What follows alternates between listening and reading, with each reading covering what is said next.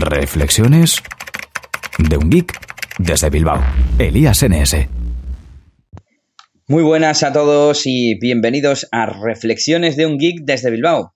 Soy Elías, Elías NS en Twitter y la mayoría de redes sociales. Y hoy vamos con un podcast nocturno. Son las 12 eh, y 12 de este ya jueves 24 de julio. Y es que hoy he escuchado un episodio de un podcast llamado Hacía falta, en el que hablaban del derecho al olvido, el llamado derecho al olvido. Bueno, eh, comentaban varias cosas que me han hecho a mí darle vueltas, leer un poquito, tampoco mucho. Me he guardado unas cuantas noticias para leer más adelante en Pocket, que es el servicio que yo utilizo para leer más tarde. Y bueno, mm, pues os las voy a comentar aquí. Eh, hace tiempo que no había que no hacía uno de estos episodios que son un poco en respuesta a algún otro podcast, tal y como hace Mal TJ en su podcast In Reply 2. Y bueno, pues aquí vamos con este. Bueno, un tema que comentaban es la diferenciación entre datos privados y públicos. Bueno, antes de nada, voy a poner un poco de contexto sobre, sobre este tema, porque igual hay gente que no sabe de lo que estoy hablando. Bueno, pues eh, recientemente, eh, bueno, tengo que decir también que no estoy 100% enterado, ¿eh? informado, pero bueno, eh, más o menos el tema va por aquí. recientemente el Tribunal Supremo Europeo o algo así ha ratificado o emitido una sentencia en la que le da la razón a un usuario que pedía que se retirase cierta información de, Google, ¿no? De los índices de Google. Entonces, se supone que se basa en el derecho al olvido, que viene a ser algo así como que algo que esté viejo y que pueda afectar a tu desarrollo normal como persona, como profesional, etcétera, eh, pues pueda ser retirado de Google, porque al fin y al cabo, bueno, de Google no, de un, de un lugar, porque esté obsoleto, como decía, y bueno, pues eh, ya que es un dato privado tuyo, un dato personal tuyo, mejor dicho, pues poder retirarlo, ¿no?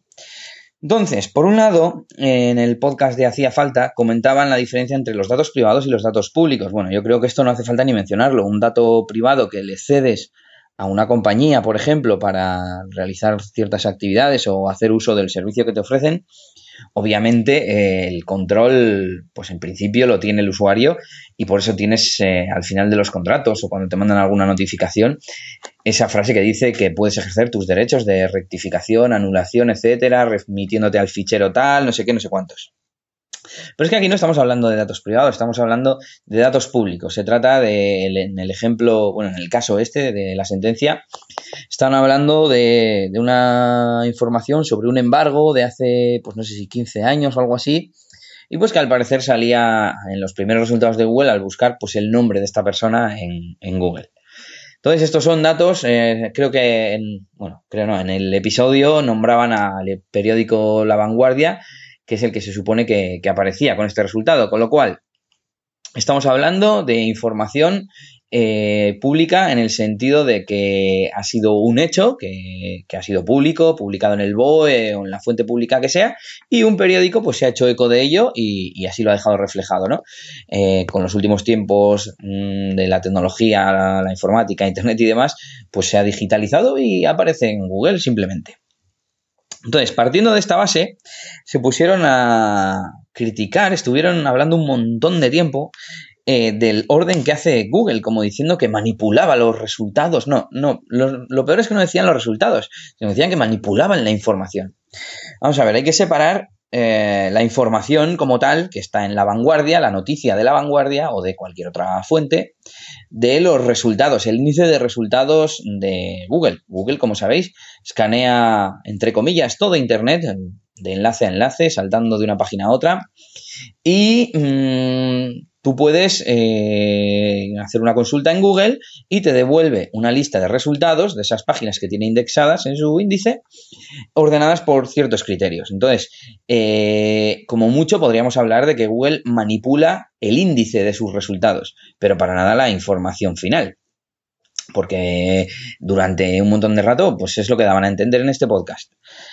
Y también hablaron que en cualquier caso, pues como que, que Google no tiene que, manipula, ¿no? Que el algoritmo manipula el orden de los resultados. Hombre, pues, pues claro, es que no hay un orden natural para este tipo de listados y para este tipo de índices, salvo que lo hagas alfabético, que será, sería totalmente absurdo. Y aún así, alfabético estás estableciendo un criterio igualmente. Entonces, creo que tiene mucho más sentido establecer el criterio de, la relevancia de otros factores como eh, si es reciente o no la información, o yo qué sé, los factores que tenga Google, ¿no? El número de enlaces que apuntan a él, la estructura del contenido, etcétera, etcétera.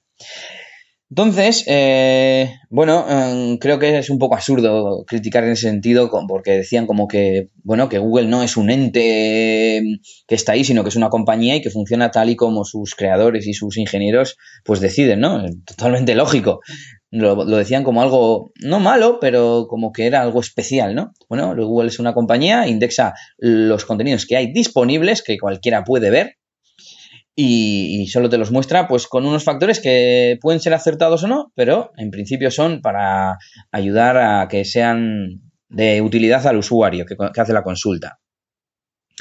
Entonces, bueno, este, eh, para mí este punto sería simplemente pues que Google te ordena los resultados de una forma y que se puede equivocar o no, pero ya está, no tiene nada de malo. Yo creo que es algo bueno. También comentaban un tema sobre el derecho al honor, eh, como equiparándolo al derecho a... Bueno, lo nombraron en, en el episodio, el derecho al honor eh, está más relacionado con, la intimidad, con la intimidad, es decir, pues que, no te eh, cuelguen una caricatura tuya que sales mm, con forma de mono, por poner un ejemplo, ¿no? Y la cuelguen por tu barrio. Pues eso sería un atentado contra el derecho al honor. Y por cierto, relacionado con el punto anterior, mm, bueno, esto lo voy a dejar para el final, en el tema de, del robots TXT. Te quedas con la intriga. Bueno, eh, ¿Qué más tenemos por aquí? A ver, que revise mis apuntes. Bueno, comentaban el tema de, sobre todo, como si que no tiene relevancia que esta noticia eh, saliera en la vanguardia, o sea, en la vanguardia en Google, escaneada y como un primer resultado, primero porque es muy vieja. Eh, bueno, en principio, yo no sé, supongo que, lo que es el escaneado, claro, no el artículo de la vanguardia como tal, la entrada, la página HTML, pues no es de hace 15 años, lo habrán hecho recientemente y por tanto la fecha que Google detecta, y más si se ha editado recientemente, es eh, mucho más reciente que el propio hecho de, que este señor tuviera un embargo, ¿no? Algún lío con algún embargo de una propiedad. Pero bueno, en cualquier caso, eh, te puede no gustar el, el resultado, el orden de los resultados de Google, pero si ese resultado sale el primero es porque en principio es el más relevante. ¿Será que ese señor no tiene otros resultados en Google?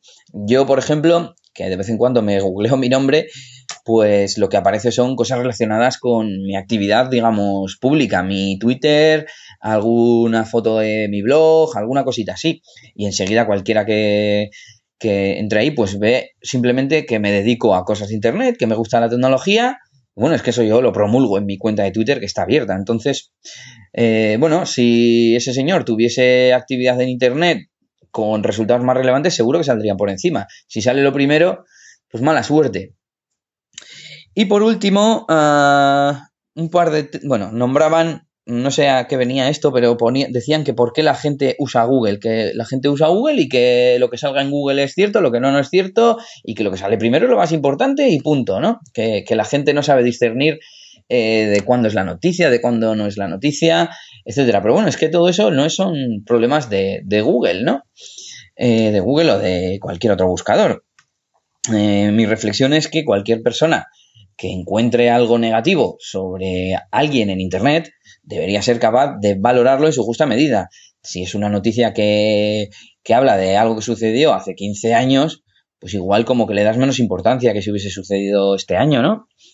O si, no sé, las circunstancias en las que se producen o cualquier cosa. Es como si te encuentras en una red social unas fotos de alguien, yo qué sé, el típico ejemplo es alguien que está reclutando trabajadores y busca el nombre en una red social y como la gente no sabe utilizar la privacidad, tiene sus fotos en público. Y resulta que le ves en unas fotos de juerga. Pues bueno, que salga en un par de fotos tomándose un cacharro o de fiesta, si todo el resto de fotos son normales, pues lo normal es que esa persona lo entienda, entienda esas fotos y esa actividad como algo dentro de la vida diaria de, de cualquiera, ¿no? Lo que no sería normal es que todas las fotos sean de fiesta y haciendo el loco por ahí o cualquier cosa, ¿no? Pues esto es lo mismo. Eh, si te encuentras algo que por sus circunstancias está claro que no hay que darle importancia, pues no se le da y punto. Y el problema puede estar en la persona que interpreta los datos y, la información, pero no en, el proveedor. Y aquí es donde llego al, último punto, y además relacionado con una noticia de hoy, porque ayer se aprobó el proyecto de ley eh, en el Congreso del llamado Canon AED, es la reforma de la ley de la propiedad intelectual, en la que se va a mm, cobrar, no sé exactamente, eh, se va a establecer una especie de canon, para, por así decir, a los agregadores de noticias, como por ejemplo Google News o Meneame, sitios, digamos, de enlaces, ¿no? Y, bueno, pues es un poco ridículo. Eh, igualmente que aquí, se, en, vez de, en vez de que eh, los periódicos digitales paguen a esos sistemas que indexan y que les mandan tráfico, porque en Google News no se pueden leer las noticias. Lees un pequeño resumen de una línea o dos líneas y si quieres la, la noticia te vas a la fuente. Y en lugar de esos periódicos pagar a, los agregadores por mandarles tráfico, la ley dice que tiene que pasar lo contrario, que los agregadores tienen que pagar a las fuentes de contenido por utilizar, entre comillas, ese contenido en su beneficio. Pues igual de ridículo es esto. Eh, mm, si alguien quiere que, que, una información no esté disponible, a, por, a donde hay que ir es a, la fuente. En este caso habría que ir a la vanguardia y decirle, oiga usted, este contenido que usted tiene aquí eh, está obsoleto y me perjudica en mi vida diaria, etcétera, etcétera. Y si la sentencia lo dice, pues se borra y punto. Pero que le pidan a, Google que, elimine los enlaces no tiene ningún sentido. Además, Google está reaccionando mm, eh, poniendo una nota, siempre que buscas algún tipo, algún resultado de este tipo, eh, añade una nota que explica que faltan resultados, bueno, no lo he visto, ¿no? Pero al parecer, pues una nota en la que se explica que se han quitado enlaces por una petición de este tipo, de, de lo que llaman derecho al olvido. Y bueno, creo que con esto he terminado. Mm, mi opinión, pues como veis, está clara, no entiendo. Por un lado, antes leyendo la definición de, derecho al olvido en Wikipedia, sí que hay como unos casos especiales en los que podría estar bien. Eh, este, podría estar justificado. Pues dice que si la información está obsoleta, claro, aquí habría que definir qué es obsoleto. Para mí, obsoleto es algo que se ha quedado inválido. Si ese señor tuvo mm, ese embargo y, no se le anuló, es decir, eh, lo tuvo y punto, pues la información simplemente es vieja o antigua, pero no está obsoleta. De hecho, voy a buscar la información, la definición de obsoleto en el diccionario, aunque sé que este tipo de, búsquedas, pues eh, de, de, definiciones al final suelen ser un poco vagas. De hecho, dice la segunda acepción del diccionario de la RAE, dice que es algo anticuado, inadecuado a las circunstancias actuales. En ese sentido, pues, por ejemplo, la información del embargo de este señor sí sería pues obsoleto, ¿no? Porque han pasado 15 años y ya no tiene ese embargo, entiendo yo. Pero bueno, eso, eh, información obsoleta que puede interferir en la vida normal, en el desarrollo normal de, la vida de una persona. Que también decía la Wikipedia que, puede confrontarse con mm, la libertad de expresión, que no me salía, derecho a la libertad de expresión. Y bueno, en resumen, aunque creo que puede haber ciertos casos en los que este derecho al olvido sea aplicable, también creo que es un mal nombre, derecho al olvido, porque olvidar es un proceso fisiológico que sucede en nuestro cerebro y en el de cada uno olvida lo que olvida. No, nadie nos puede obligar a olvidar o dejar de olvidar. Hasta que no aparezca el aparato este de Men in Black, que te quitaba la memoria, entonces, bueno, sería algo así como derecho a, no dar importancia a lo viejo, ¿no? Algo así sería. Pues bueno, eh, aunque eso, aunque en algún caso lo daría por válido, en general creo que no tiene mucho sentido. Lo que ha pasado ha pasado y las personas deberíamos ser capaces de, interpretar y darle el valor que, que tenga en función de las circunstancias. Y nada, con este episodio chapa de hoy me despido. Tengo pendiente hablaros del G-Watch, novedades de aplicaciones, también con Nelly de su LG G3 y bueno, alguna cosita más por ahí, ¿eh? Así que nada, con esto me despido, hasta mañana, saludos de Elías NS y agur agur. Esto ha sido todo por este capítulo. Pronto, Elías tendrá más cosas de las que hablaros en Reflexiones de un Geek desde Bilbao. Hasta la próxima.